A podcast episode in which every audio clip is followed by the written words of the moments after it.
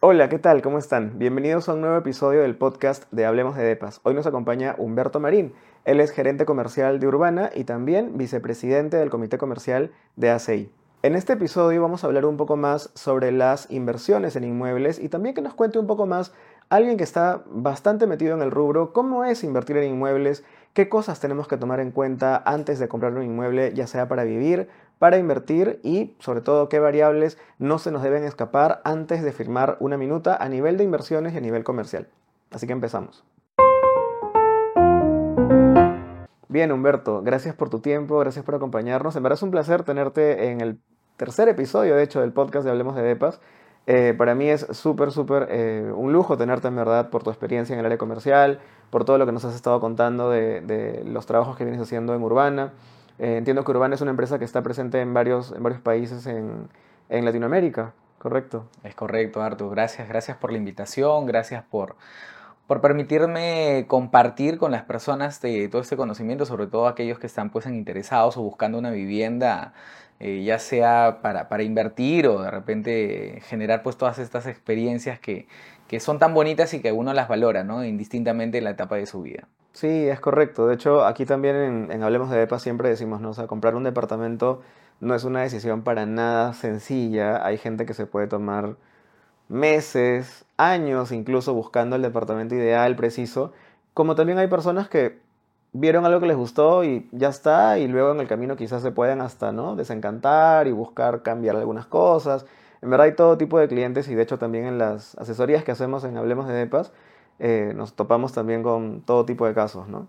Pero nada, eh, antes de profundizar un poquito en la parte de, las variables y todo lo que, lo que la gente debe saber antes de comprar un departamento, me gustaría saber un poco más de ti. Cuéntame cómo te llamó la atención el mundo inmobiliario, cómo así estás en este sector, en este rubro, ya bastantes años, por lo que tengo entendido. Sí, sí, ya tengo un poquito más de 13 años, voy por, por los 14 ya casi. Eh, inicié en función al desarrollo profesional, yo me inicié en el área comercial eh, de este bonito sector.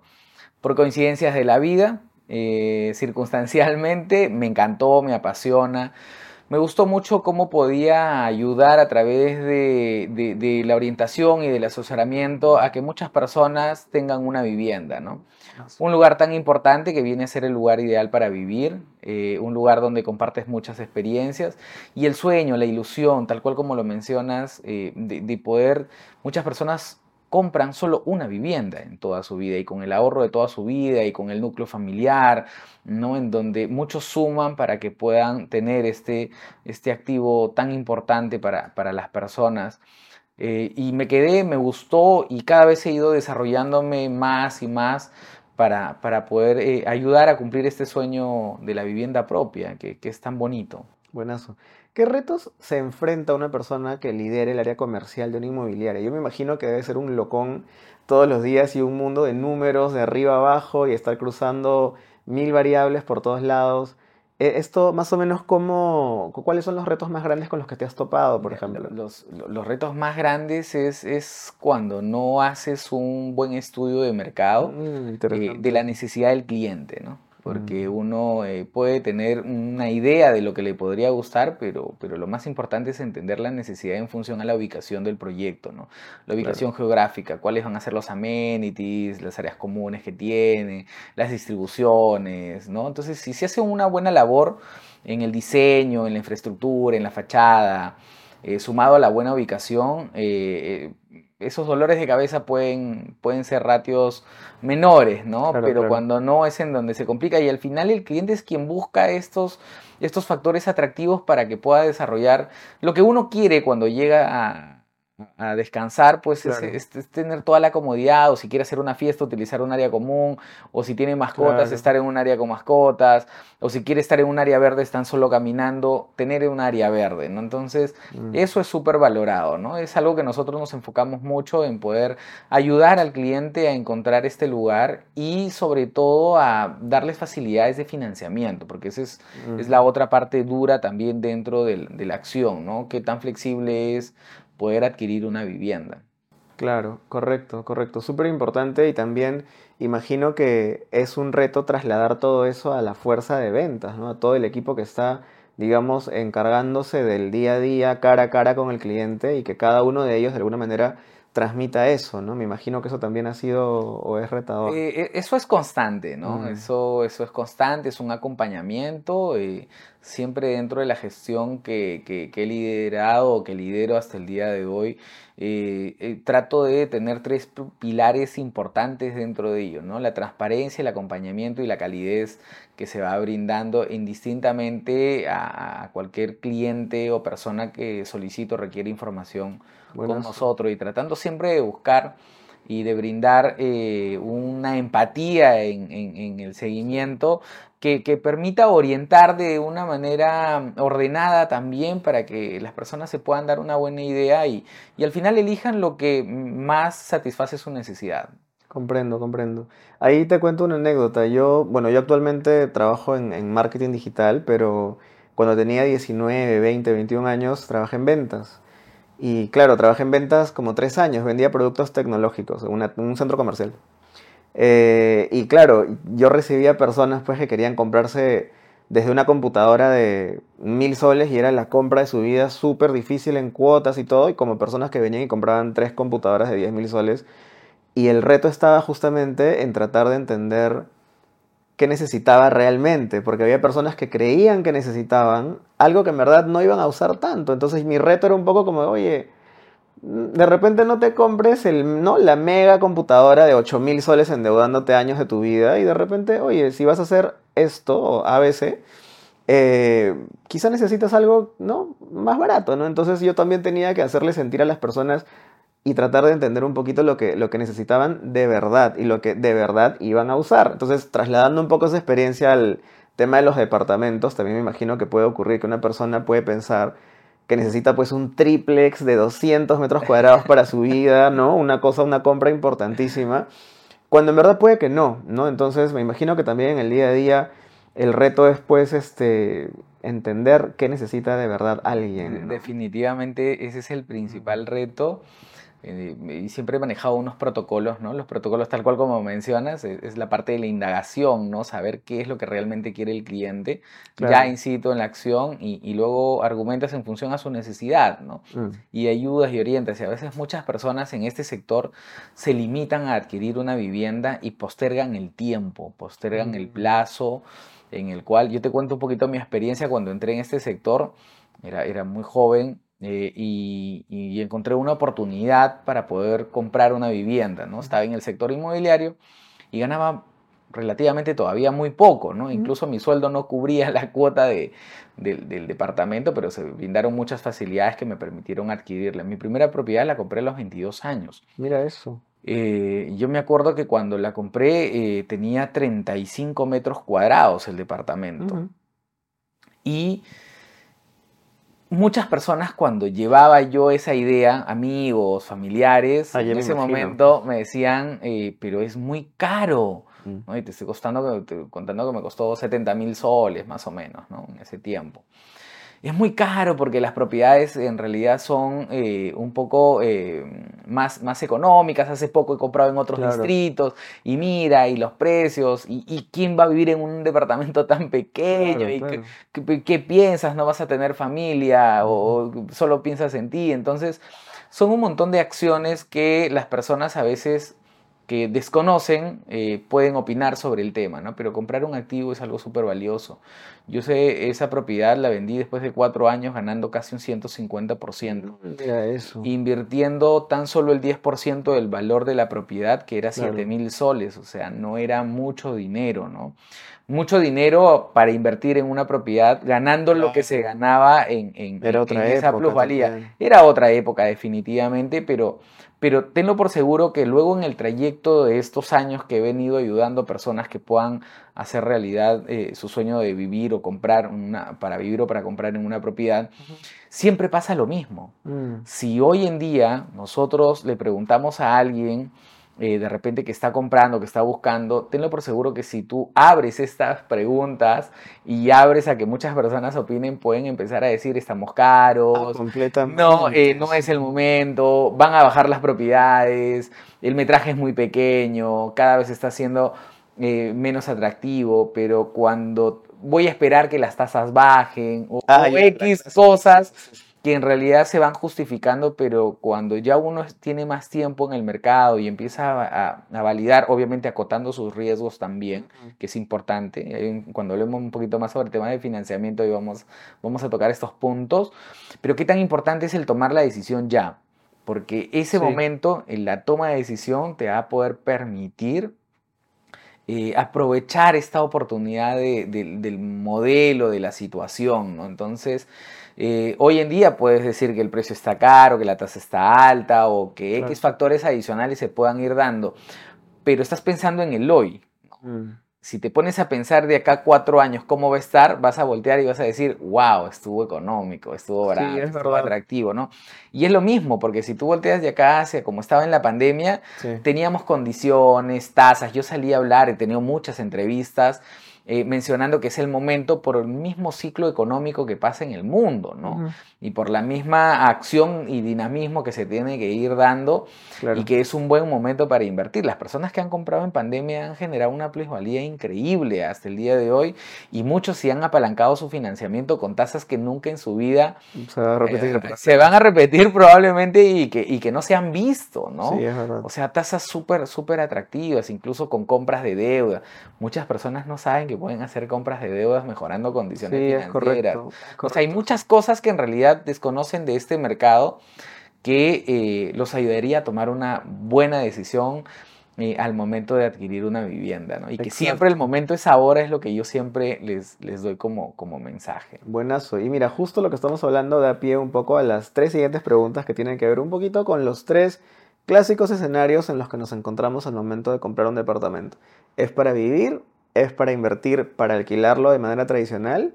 ¿O es para Airbnb? Entonces Humberto nos va a ayudar un poquito contándonos desde su experiencia eh, qué consideraciones, qué temas, qué cosas tenemos que tener en cuenta antes de comprar un departamento para vivir, por ejemplo. ¿Qué nos recomendarías? Mira, para vivir definitivamente es dónde es el círculo en donde me voy a ubicar, ¿no? Geográficamente. Yo trabajo en tal distrito, me traslado tantas horas eh, al día, eh, cuál es mi radio, dónde estudio, dónde estudian mis hijos, ¿no? Dón- dónde trabaja mi familia. Entonces, eso es importante. Primero, la ubicación. Dos, los amenities que tiene dentro de la ubicación, ¿no? Tengo vías de transporte rápido, me puedo desplazar rápido, movilidades ecoamigables, bicicletas, scooter, eh, vías de transporte público, que también es importante manejarlo. Cuando tengo todo este factor, está el, el tema de áreas verdes, áreas recreativas, ¿no? Eh, ¿Qué es lo que en realidad estoy atractivamente interesado en optimizar? Porque si hoy en día estoy viviendo alquilado en una ubicación, porque quiero comprar una vivienda y a dónde quiero migrar. Una vez que tengo claro ello, que es lo que debería evaluar uno primero, está el factor de inversión, ¿no? que es, ok, ¿cuánto tengo para invertir en función a lo que estoy buscando? ¿Cuánto estoy dispuesto? ¿Cuánto es mi presupuesto mensual? ¿Cuánto he ahorrado? Porque uno no compra una vivienda mañana y dice, ok, ya, mañana compremos una vivienda como de repente va y compra otro tipo de producto, ¿no? Ahí tienes que tener toda una preparación financiera para que puedas acceder a un crédito y que tu apalancamiento sea más atractivo. El apalancamiento es cuánto te preste el banco, ¿no? Mientras más porcentaje te preste el banco, más atractivo, porque menos cuota inicial vas a dar, ¿no? Entonces ya puedes hacer un símil entre tu cuota mensual y lo que pagarías por un alquiler.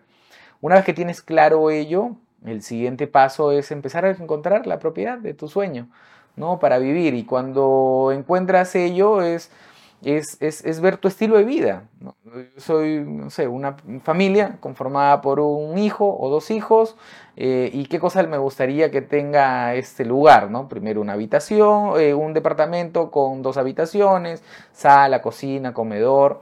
Me gusta cocinar, eh, la cocina expuesta o una cocina cerrada, ¿no? Si es un departamento más grande, de repente un espacio de lavandería, ¿no? Que, que me permita tener un centro de lavado y secado, una sala de estudios para compartir de repente eh, el, el tema de trabajo o temas de estudio en sí con balcón o sin balcón, utilizo un balcón, hay personas que tienen un estilo que de repente no, no, les gusta utilizar el balcón, tienen algunas dificultades y algunos que les encanta, ponen un desayunador, no se toman un café en las mañanas, entonces va muy por el estilo de vida que tiene la persona, ¿no? Me gusta hacer reuniones. El edificio tiene áreas comunes, eh, tiene áreas de parrilla, salas de fiesta. Eh, me gusta hacer reuniones en el trabajo, de repente tener una sala coworking, ¿no? Eh, tiene un acceso a través de un logo, tiene un parque interno, tengo mascota, no tengo mascota. Entonces empiezas a buscar dentro del abanico de alternativas qué es lo que más se acomoda y se acoge a tu necesidad. Y una vez que tienes ello, pues definitivamente un punto importantísimo de evaluar es saber a quién le estás comprando. Mm. ¿no? A qué desarrollador inmobiliario, la experiencia que tiene, el respaldo financiero, ¿no? qué proyectos ha construido, ¿no? ¿Qué, si tiene o no tiene de repente eh, alguna sanción por parte de Indecopi, qué, reclamos normalmente se le, frecuentan en sus redes sociales o, algún tipo de plataforma. Entonces, eso es importante validarlo porque te va a dar una tranquilidad de saber qué es lo que estás comprando, en dónde estás comprando y eh, que no tengas problemas a futuro, ¿no? Claro para que, porque si uno compra una vivienda, eh, lo que quiere es llegar, descansar y disfrutar, ¿no? que luego tenga algún tipo de, problemas. Eso sí lo compras necesariamente para vivir, ¿no? Y si es para invertir, los factores son otros a evaluar, definitivamente. Primero es eh, tratar de invertir el menor valor posible, ¿no? Mm. Eh, y que tenga una mayor rentabilidad. Para ello, ¿qué tienes que ver? Primero, la etapa del proyecto. Es más rentable comprar un proyecto que esté en preventa, que de repente que esté construido o que esté próximo a construir. Hay factores que te pueden eh, de repente direccionar la evaluación de una manera distinta eh, y es la inmediatez que necesitas la propiedad, ya sea para pagar un crédito o ya sea para eh, poder alquilar la vivienda en sí. Pero en realidad Sumado a ello está cuánto de alquiler puedes percibir por esa propiedad. Y eso en realidad te va a dar el cap rate, que es la tasa de revalorización que tienes eh, del recaudo de sí, de, la propiedad, que va básicamente entre el valor de la propiedad y, el alquiler que tienes de manera anual que esto te va a dar un porcentaje, ¿no? Sí, sería bueno que, que nos cuentes un poquito en detalle, ya que lo mencionaste, el tema del cap rate para que a todos nos quede clarísimo eh, qué mide eso, ¿no? ¿Qué mide el cap rate? Eh, en los productos y herramientas financieras, eh, tú tienes indicadores promedio que te dan una rentabilidad. ¿no? Hay muchas alternativas de poder financiar o generar una rentabilidad. un plazo fijo te están dando una tasa de 5 o 5.5, ¿no? O sea, si yo, ¿qué quiere decir? Si yo invierto 100 mil soles, percibo un retorno de esa inversión en un plazo fijo de 5.5, o sea, 5.500 soles. ¿sí? Eh, si compro acciones o si compro mm, eh, de repente algún tipo de instrumento financiero, eh, esto me va a permitir tener una tasa, un factoring, de repente podemos ir a ver que está muy de moda ahora, y me da una tasa de retorno, inversión en función a lo que yo estoy invirtiendo. ¿no? En el sector inmobiliario, para poder medirlo en función a otros productos y teniendo en cuenta que es, eh, tienes una plusvalía en el tiempo, que eso es otro factor adicional, pero que no lo mide el CAPRE, un negocio exitoso inmobiliario eh, debería estar en un rango de 6.5, 7, ¿no? ¿Qué hace eh, ese porcentaje? Te permite identificar. ¿Qué pasa si yo compro una propiedad en 300 mil soles y alquilo eh, mensualmente y 2 mm, mil soles? Entonces percibo al año 24 mil soles. Entonces ese es mi factor entre el valor total de la propiedad de 300 mil menos mi recaudo, descontando el tema de impuestos eh, municipales eh, debería de tener. Entonces, si ese rango, ese porcentaje está más o menos en unos 6, 6.5, es atractivo. Si está por debajo de 5.5, no debería ser atractivo. Pero si todas las viviendas son atractivas para invertir, ¿por qué no habrían? Porque ¿qué sucede si compras una vivienda de 100 metros cuadrados, ¿no? En donde la propiedad eh, está valorizada en 600 mil soles y ya no de 50. Entonces, muchas personas pensarían que en realidad ya no te van a pagar 2.000 soles de alquiler, sino te van a pagar 4.000 soles de alquiler. Y no necesariamente funciona así el mercado. puede ser que por esa propiedad ubicada de 100 metros cuadrados te estén pagando 3.000 soles porque va asociado a un mercado que busca propiedades de esa medida y que están pagando 3.000, 3.500 soles. Entonces, cuando haces la sumatoria del ingreso anual bajo la inversión, vas a tener un cap rate menor. Entonces vas a tener una menor rentabilidad. Sí, pero yo quiero un departamento, entonces ahí es distinto, con la evaluación. Es más de sentimiento de yo quiero un departamento más grande, porque en algún momento pienso irme a, vivir ahí, ¿no? Pero no lo están pensando en función a la rentabilidad que este producto te podría traer, teniendo en cuenta que cuando compras una vivienda para invertir, teniendo ya el cap rate, eh, establecido, te da una alternativa, ¿no? Voy a comprar de uno, voy a comprar de dos, voy a comprar de tres. Entonces dices, ah, ok, mis ratios están en 5.5, 6.5 y tengo 7.5. Lo recomendable es que compres el que mejor porcentaje de rentabilidad te da. Entonces, para eso nos sirve el cap rate, es para poder evaluar el abanico de alternativas o dices, mejor no voy a invertir en vivienda y de repente tengo un cap rate más alto en otro producto, ¿no? Entonces se encuentra y dice, acá tengo otro que me da 9. Me evalúas tu riesgo, evalúas tus cosas en función a la evaluación y, puedes, y puedes evaluar eh, qué tan rentable podría ser. En tres palabras, la fórmula del cap rate entonces sería la fórmula del cap rate es el, valor de la inversión entre el, valor del ingreso total entre la inversión. Ok, lo que ganaría yo alquilándolo mes a mes. Así es. Descontando, los impuestos municipales. Entre lo que me costó. Entre lo que costó la propiedad. Perfecto, creo que eso es súper clarísimo para todos, así como el, el, PER, que seguramente en un momento vamos a hablar un poquito más de eso. El cap rate es una variable que tenemos que tener muy en cuenta al momento de comparar distribuciones o inversiones en diferentes lugares. Es un tema bien, bien crucial. Y de hecho, esto abre un poquito la conversación, no solo al PER, sino también ya a la parte de Airbnb, que es una manera alternativa, entre comillas, distinta, novedosa también y que tiene mucho de marketing al momento de eh, colocar una propiedad en, esta plataforma. Aquí creo que la figura cambia un poco. No sé si nos puedes comentar un poquito cómo así. Cuando tú compras una, una vivienda para invertir y evalúas eh, los términos, el cap rate también se puede hablar con Airbnb sin ningún problema, porque es la acumulación de los ingresos. Pero tienes dos maneras de poder alquilar la propiedad, ¿no? De manera tradicional o tienes para poder alquilarlo a través de plataformas, ¿no? Pero a través de plataformas son por tiempos más cortos, la tradicional por, por seis meses, por un año, que es lo más convencional que se da en el mercado. Pero cuando es a través de plataformas, en realidad, eh, primero tienes que dar una inversión adicional, que es dotar el, departamento, o sea, equiparlo, ah, claro. para que una persona pueda vivir. Eso es una inversión adicional que tienes, que, tienes que hacer. Sumado a ello, eh, tener eh, mejor eh, estrategia visual de decoración, de tomas de fotos y de publicación, ¿no? Y adicional el servicio. Esto te va a demandar un poco más de tiempo, ¿no? Entonces la estrategia ahí tiene que estar bien pensada para que puedas destinarle un tiempo, una dedicación, porque en función a la puntuación, al nivel de servicio, vas a tener una mayor ocupabilidad. ¿Qué es la ocupabilidad? Es la cantidad de días en el mes que tú puedes alquilar el departamento. Mientras mayor ocupabilidad tienes, más rentable vas a ser y vas a tener más ocupabilidad mientras mayor puntuación tienes. Más personas que han tenido una mejor experiencia al momento de tomar el servicio en ese departamento. Buenazo. Y para que no se nos vaya la variable, el PER en este caso, ¿qué es lo que mide? ¿Cómo, cómo se mide el PER?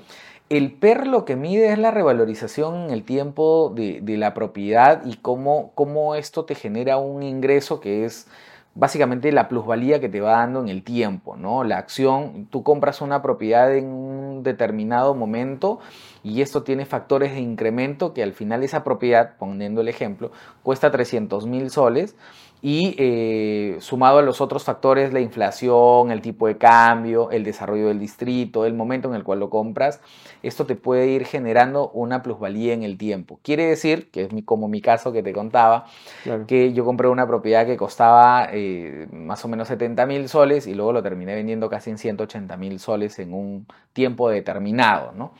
Eh, y no tan largo. Entonces, eso es lo que te va a poder generar pues toda esta parte de la eh, plusvalía que te da, pero ¿qué tienes que tener en cuenta?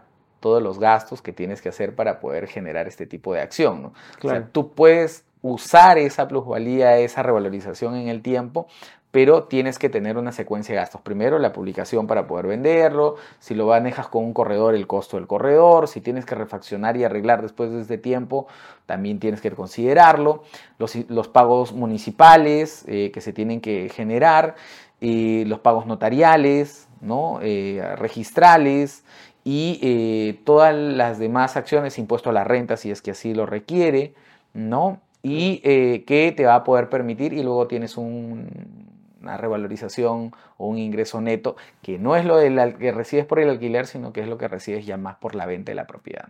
Buenazo, buenazo. Ahora, también he visto que eh, al momento de comprar un departamento, eh, digamos, orientado para Airbnb, imagino que actualmente las inmobiliarias ya al momento de diseñar las distribuciones, los departamentos, ya crean departamentos pues cada uno con un objetivo diferente, ¿no? Porque, a ver, no es tan difícil encontrar departamentos de 35 o 40 metros cuadrados en Lima Top, digamos, que quizá desde el comienzo están ya, no sé cómo decirlo, pero creados para ser pensados para Airbnb, ¿no? Así como hay departamentos quizá de 70, 80, 100 que, ¿no? Desde un inicio ya nacen con una intención, con un objetivo, digamos. ¿Esto es así? En nuestro país todavía no están eh, de repente muy desarrollados eh, las propiedades por, parámetros municipales y por diseño, ¿no?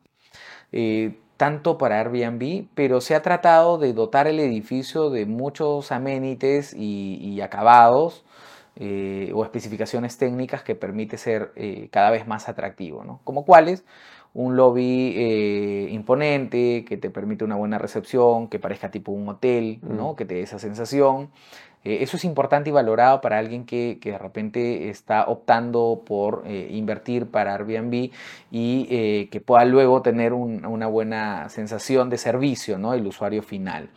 Luego, eh, la parte interna del departamento, que es la distribución, y los amenities que se pueden utilizar como las salas de fiestas, salas de reuniones, un sport bar, si tiene gimnasio, si tiene piscina, ¿no? que pueden ir también eh, como uso complementario del el departamento. No solamente llego a descansar, sino de repente puedo utilizar uno de estos espacios Imaginémonos que lo alquilas a una persona de negocios, llega a descansar, pero en el mismo edificio puede hacer una reunión de trabajo, ¿no? Claro. Donde tiene un espacio, va a lo reserva y es parte del servicio que podría utilizar.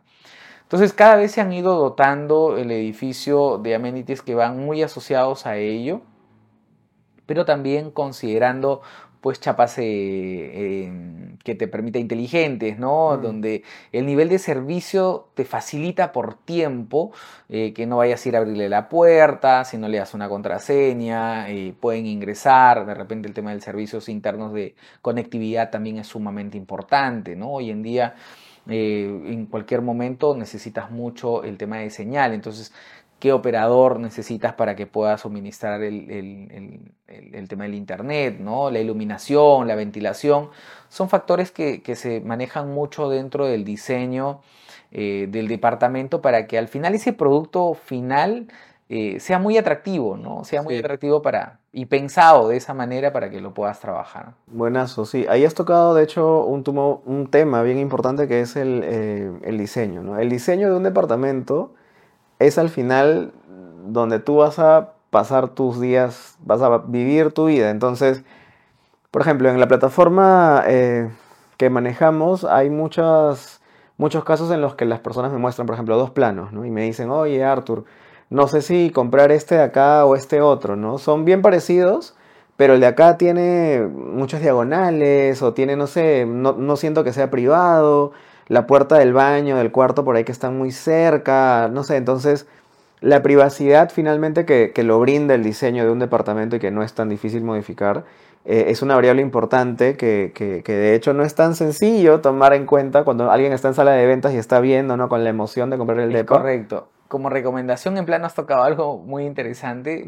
Siempre obviamente va la cabida, que es la parte donde se diseña el layout de cada departamento en un espacio de terreno los, los, terrenos más cuadrados o rectangulares son los que de repente te permiten alguna eficiencia dentro del diseño, pero dentro de ello también están los departamentos, ¿no? el diseño del departamento, mientras de repente sea más cuadrado o, rectangular, son los que mejor espacio puedes utilizar, ¿no? Son, son eh, áreas eh, más atractivas, porque menciona lo mismo que has, eh, has, indicado hace un momento, que a veces cuando solo ves los planos a un corte diagonal, tienes espacios que está el área, es parte del área del departamento, pero que en realidad no está siendo bien utilizado. ¿no? Entonces siempre cuando van a buscar una propiedad, sí les recomendaría que, que busquen una propiedad eh, que sea o, más compacta, cuadrada, que tienes menos espacio de circulación, o sea, es muy útil, o rectangular, que tienes espacios separados como áreas privadas y áreas sociales, que eso te lo permite un espacio rectangular, ¿no? Entonces, mientras más rectangular o cuadrado sea el departamento, mejor. Si es muy alargado, tienes muchos espacios de circulación, pasadizos, que en realidad eh, son poco utilizables. Sí, de hecho también es un punto importante. Y es una decisión también muy difícil de tomar porque cuando alguien compra un DEPA pues no ve solamente una, dos, tres opciones, a veces vemos 20, 30, 40 opciones y al momento de ¿no? llegar a ese, a ese punto de, oye, ¿por cuál me decido? Y uno empieza a preguntar amigos, empieza a preguntar familiares y a veces las respuestas de amigos y familiares terminan confundiéndonos más porque es como no unos valoran otra cosa, otros valoran otra cosa. Para mí puede ser muy importante, como mencionaste hace un rato, el balcón. Por ejemplo, a mí, post pandemia, yo no compraría ningún departamento sin balcón. Yo, ¿no? Pero evidentemente otra persona diría, el balcón me quita espacio, el balcón nunca lo uso. Eh, y eso es ya temas que pueden ser bastante subjetivos. Sin embargo, hablando de inversión en Airbnb o, digamos, eh, comprar un departamento para alquilar, si me permite, sí agregaría igual la recomendación de ponernos en el lugar, como en el mundo comercial, de la persona que va a tomar la propiedad, ¿no? Finalmente es, eh, tiene que ser un, espacio que, se venda solo, ¿no? Que tenga una vista quizá importante, atractiva, que tenga espacios que permitan que otra persona se sienta cómoda en casa. Y ya si es Airbnb o alquiler va a depender ya de eso, de las estrategias de marketing que uno haga, pero, pero no son puntos que deben pasar, eh, digamos, eh, desapercibidos. Ahora, Humberto, gracias por todo lo que nos vienes compartiendo, en verdad está bastante interesante. Eh, ya pasando un poco a, la parte crediticia, em, la mayoría de, las personas, claro, yo, me, yo puedo querer muchísimo comprarme un departamento, pero si el banco no me aprueba el crédito o, no tengo el dinero, pues ¿cómo hago? ¿no? Eh, en tu experiencia, Humberto, ¿qué, ¿qué, nos recomendarías o qué le recomendarías a los usuarios para elevar la probabilidad de que califiquen un crédito hipotecario? ¿Cómo, qué, qué debo yo hacer para, por ejemplo, ya, ahora me califican tres bancos, ninguno me aprueba? ¿Qué tengo que hacer en un año dos quizá para que ¿no? Eh, yo pueda elevar esa probabilidad poco a poco? Es, una buena pregunta y es algo dentro de los tres indicadores de compra. Uno siempre tiene un interés, una necesidad y una capacidad. ¿no? La capacidad es algo que uno tiene que ir formando, es más el historial financiero que uno tiene. Y mira que eso pasa no solo con aquellos que de repente no han sido ordenados financieramente, sino con aquellos que tienen de repente una capacidad de ingresos. ¿No? ¿Qué sucede? Vamos a poner dos ejemplos para poder de repente explicar o poner un poquito mejor el contexto. Puede ser el primer ejemplo que una persona gane 10 mil soles mensuales. Dices, wow, 10 mil soles, puede pagar un departamento sin ningún problema, pero que siempre, y tiene 28 años, ¿no? Eh, trabaja en tecnología, siempre generó sus ingresos a través de recibo por honorarios o de repente en planilla, brindando consultorías o trabajando algún tipo de acción, siendo tipo un buyer persona, ¿no? y em, eh, empieza siempre y tiene, le pagan en dólares de repente al tipo de cambio y siempre todas sus cosas lo ha ido comprando al contado, no ha querido pedir un préstamo, de repente por ahí le ofrecieron alguna tarjeta, dijo que no era necesario y empezó a generar sus ahorros, ¿no? Y en el tiempo, puede ser que haya estado trabajando 3, 4 años, en el tiempo haya generado un ahorro importante dentro eh, de, de, su flujo de ingresos, ¿no? Tengo una cuenta en el banco con un dinero importante para poder, imaginémonos 40 mil soles ahorrado, ¿no? Entonces, y que le gusta viajar, salir a restaurantes, comer, y tiene un estilo de vida, eh, eh, de repente de traslados y disfrute, ¿no? Va al banco, encuentra, dice, ya no voy a alquilar y vivía en una propiedad o familiar o de repente alquilado, dependiendo lo que, lo que haya generado. Va al banco y le dice, quiero comprar, dice, voy a comprar una propiedad, va, encuentra la propiedad, el departamento cuesta 400 mil soles o 300 mil soles, dependiendo, y le dice al banco, mira, ¿sabes qué? Quiero comprar una propiedad. ¿Qué es lo primero que va a ver el banco? Si realmente él ha sido puntual en algún momento de su vida cuando ha pedido un préstamo. Mm.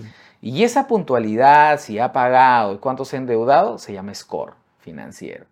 Ese score es la evaluación financiera que tiene un algoritmo que los bancos manejan y en función de ese score es que te dan una tasa de interés, te dan un monto, pero todo financieramente está bien ordenado, no se endeudó, no, no generó nada, pero no tiene un historial financiero.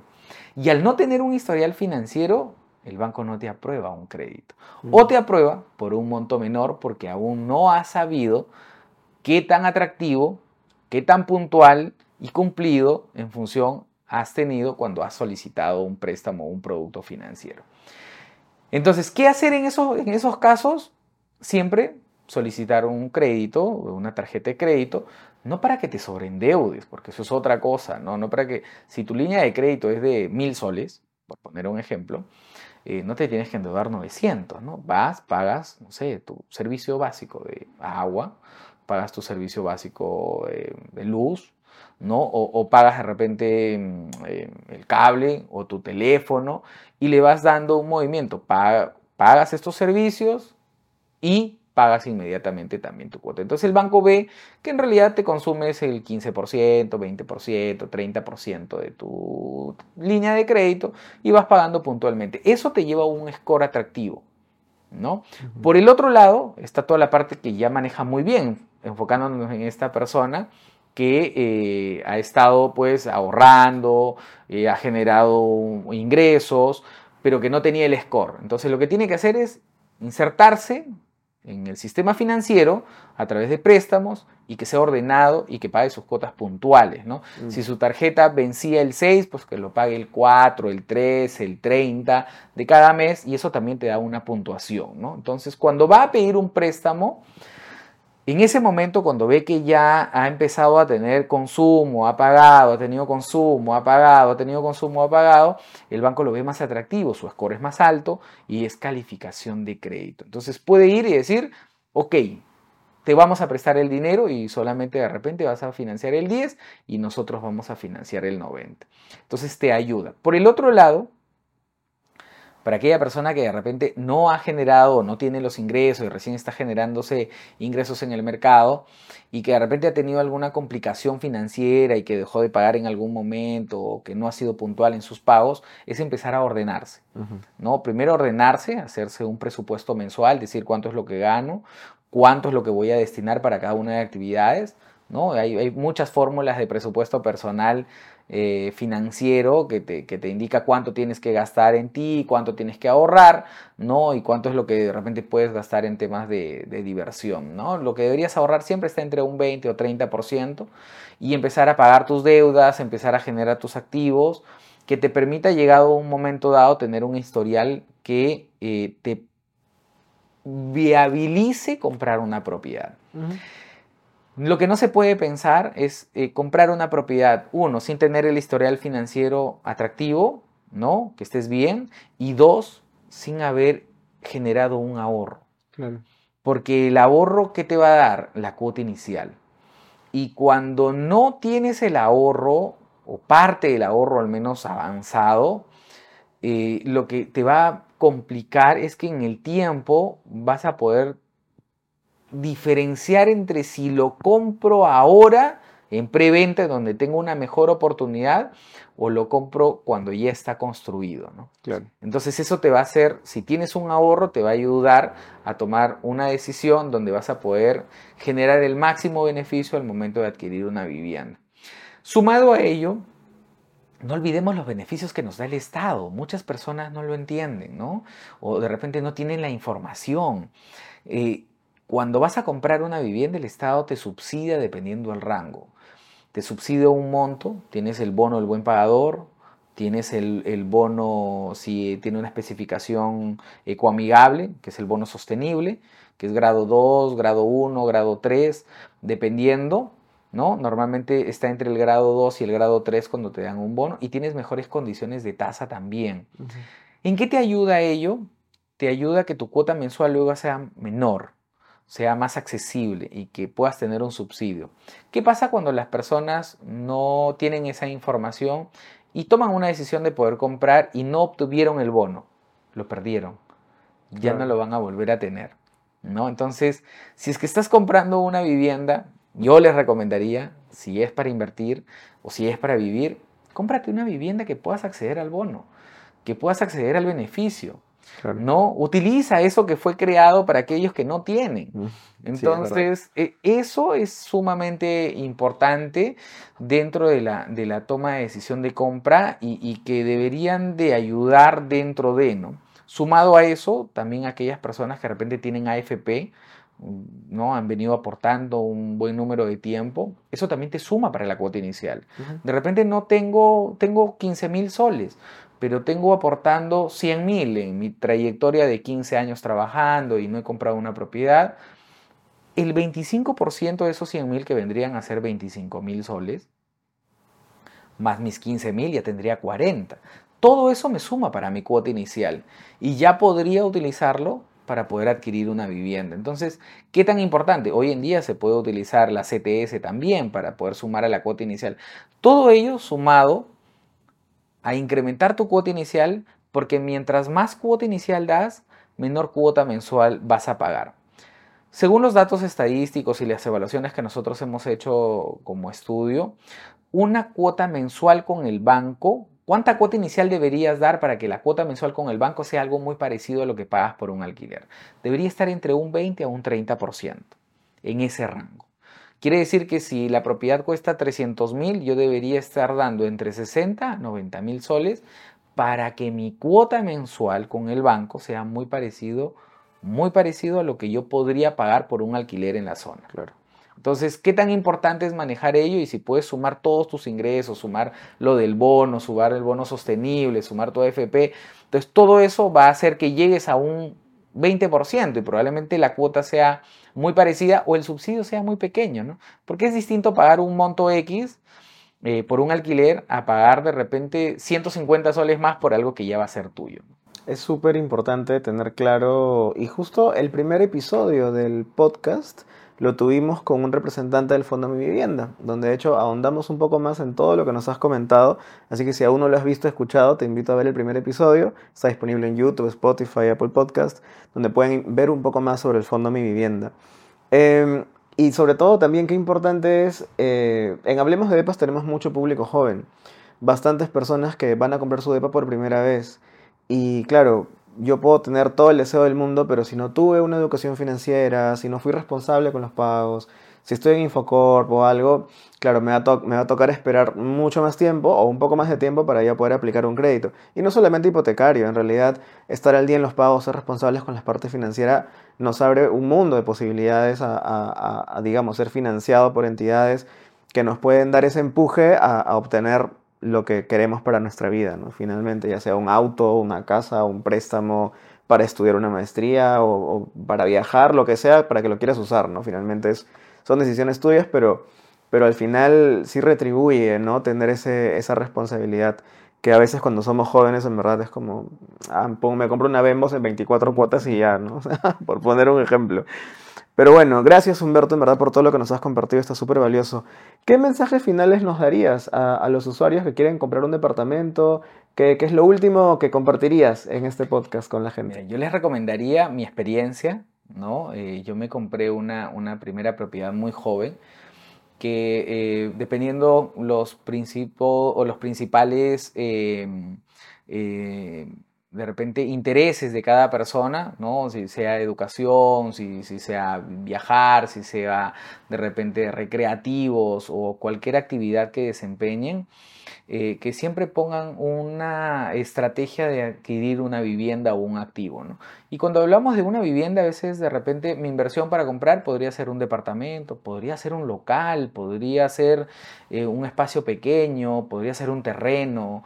¿No? Eso ya va a depender de, de, qué es más o menos lo que esté buscando. ¿no? Cada uno de ellos definitivamente va a tener eh, una premura en general. Lo bonito de, los departamentos es que tú compras y en un corto plazo ya estás recibiendo una renta. ¿no? Eh, eso es lo atractivo, pero que sí destinen, invertir en departamentos es algo muy atractivo. Y, las grandes empresas eh, o las grandes personas han invertido en inmuebles, ¿no? O sea, no es algo que estamos inventando ahora, ni que lo estamos diciendo por cliché, sino es algo comprobado y que realmente las personas han generado riqueza a través de los inmuebles. Que vean un punto atractivo, ¿no? Yo les recomendaría y de repente les recomiendo a muchas personas jóvenes o personas de mi entorno antes de comprar incluso un vehículo que se deprecie en el tiempo. Y no estoy en contra del vehículo, obviamente, puedes comprarlo y, puedes generar una, una, satisfacción de una necesidad de traslado, ¿no? Pero antes de, siempre recomendaría que compren una vivienda, porque se va a revalorizar y con el alquiler de esa vivienda podrían comprar un vehículo sin ningún problema y o en su defecto vender esa propiedad, comprar otra y con el saldo residual compras tu vehículo y sigues teniendo una propiedad. Lo atractivo de la propiedad es que tiene esa revalorización en el tiempo. A pesar de que escuchen muchas personas de que no, que va a bajar y que de repente no se va a dar, en realidad las plusvalías siempre se dan, se han dado hace muchos años atrás, probablemente con mayor indicador o menor indicador en algunos tiempos, eh, pero siempre se revalorizan. Que se preparen para poder adquirir y, financieramente una, propiedad y que vean una fuente de inversión a través de la compra de departamentos. Y muchos podrían también entrar como, como, parte de los paradigmas en el mundo inmobiliario es, si yo compro una propiedad pierdo la opción de poder comprar otra. Y eso es falso. Tú puedes comprar una propiedad, es solamente saber cómo trabajarlo. Primero, una vez que compras una propiedad, eh, puedes hacer una compra de deuda, mejoras condiciones frente a un banco y otro. ¿no? Si tenías una tasa de 8, normalmente las compras de deuda siempre son con unas tasas mejores, podrías tener una tasa de 7 o de 6, eh, siempre vas a encontrar una mejor oportunidad, por ende vas a tener una cuota más pequeña. Y una vez que empiezas a generar tus ingresos, esos ingresos del alquiler, primero obviamente tienes que firmar tu contrato notarial, tienes que pagar tus impuestos, tu impuesto a la renta de primera categoría por alquiler. El 90% de esos ingresos, el 90% de esos ingresos te suma para calificar a una siguiente vivienda. ¿Qué quiere decir? Que si tú hoy en día estás alquilando una vivienda y percibes 2.000 soles, 1.800 soles te sumaría como ingreso para poder calificar a otra vivienda. Puede pasar un año, puede pasar dos años o tres años y juntas otra vez tu dinero y dices voy a comprar otra vivienda. Ese ingreso de alquiler, ese ingreso te sirve para calificar financieramente como un banco. Entonces el banco te puede volver a prestar tomando en consideración los 1.800 soles para poder endeudarte y podrías tener una segunda vivienda. ¿no? En un lapso de tres años teniendo un tiempo holgado, pero hay personas que lo hacen incluso en dos años, en un año, ¿no?